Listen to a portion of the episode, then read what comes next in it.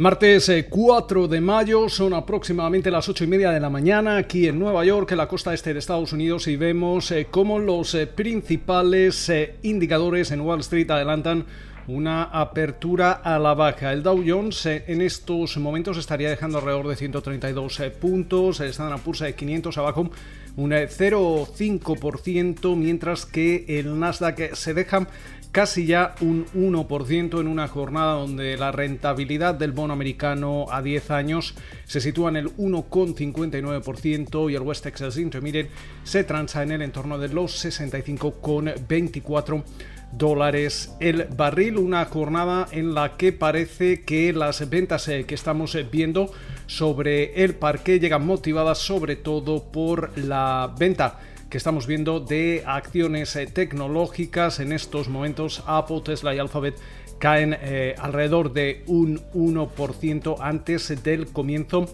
de la negociación. Eh, también hemos conocido resultados trimestrales. Pfizer ve, ve cómo sus acciones están subiendo un 1% antes de la apertura. Ha convencido del lado de los ingresos y de los beneficios. Un beneficio por acción ajustado de 93 centavos de dólar, ingresos de 14.580 millones de dólares. Eh, en estos momentos eh, parece que la facturación total en el conjunto del año eh, está proyectada en los 26.000 millones de dólares desde los 15.000 millones de dólares previamente previstos precisamente por las vacunas.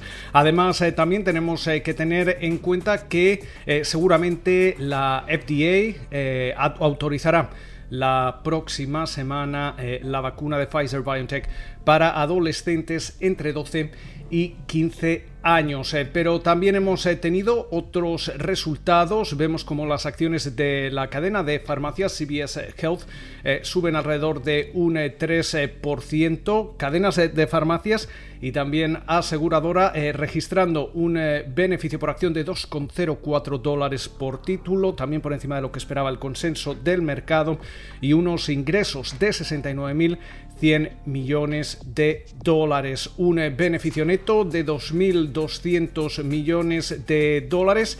Y en el conjunto del año la compañía espera generar un beneficio de entre 6,24 y 6,36 dólares por título.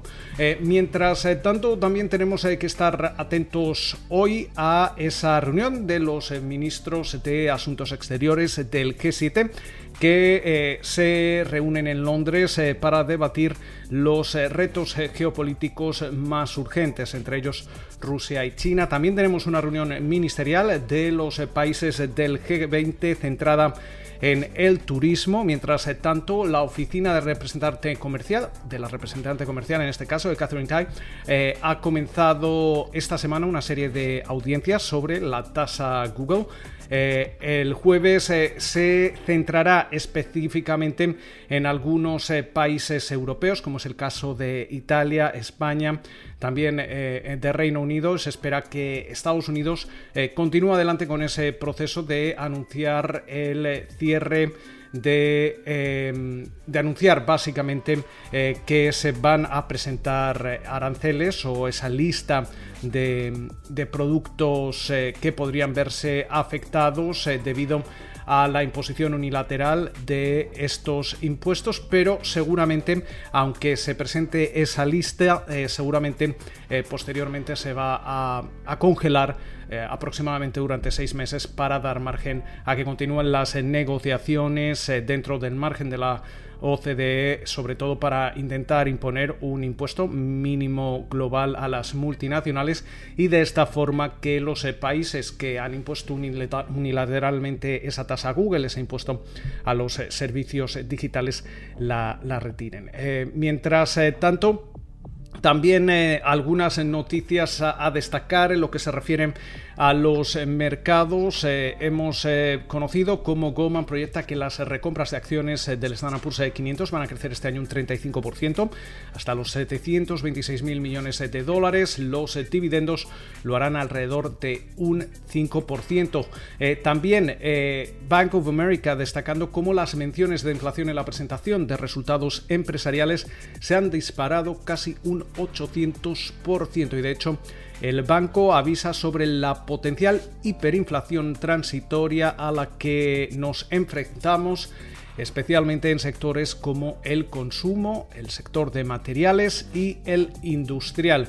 Mientras eh, tanto, durante la jornada de hoy vamos a conocer los eh, pedidos a fábrica también eh, las ventas de coches correspondientes al mes de abril, eh, la balanza comercial y sobre todo vemos eh, cómo en Asia las principales bolsas cerraban al alza. Recordemos que Japón estaba cerrado, Hong Kong operaba en positivo, China también estaba cerrada, mientras que India eh, cerraba con eh, caídas de más de un 1%. En Europa, Londres, París y Frankfurt están operando en eh, positivo. Vemos como la onza de oro está cayendo ligeramente. También cae el Bitcoin y mientras tanto, como comentábamos, los futuros en Wall Street adelantando caídas para esta jornada de martes. Esperamos que pasen ustedes una feliz sesión y como de costumbre nos volvemos a escuchar durante la mañana del miércoles.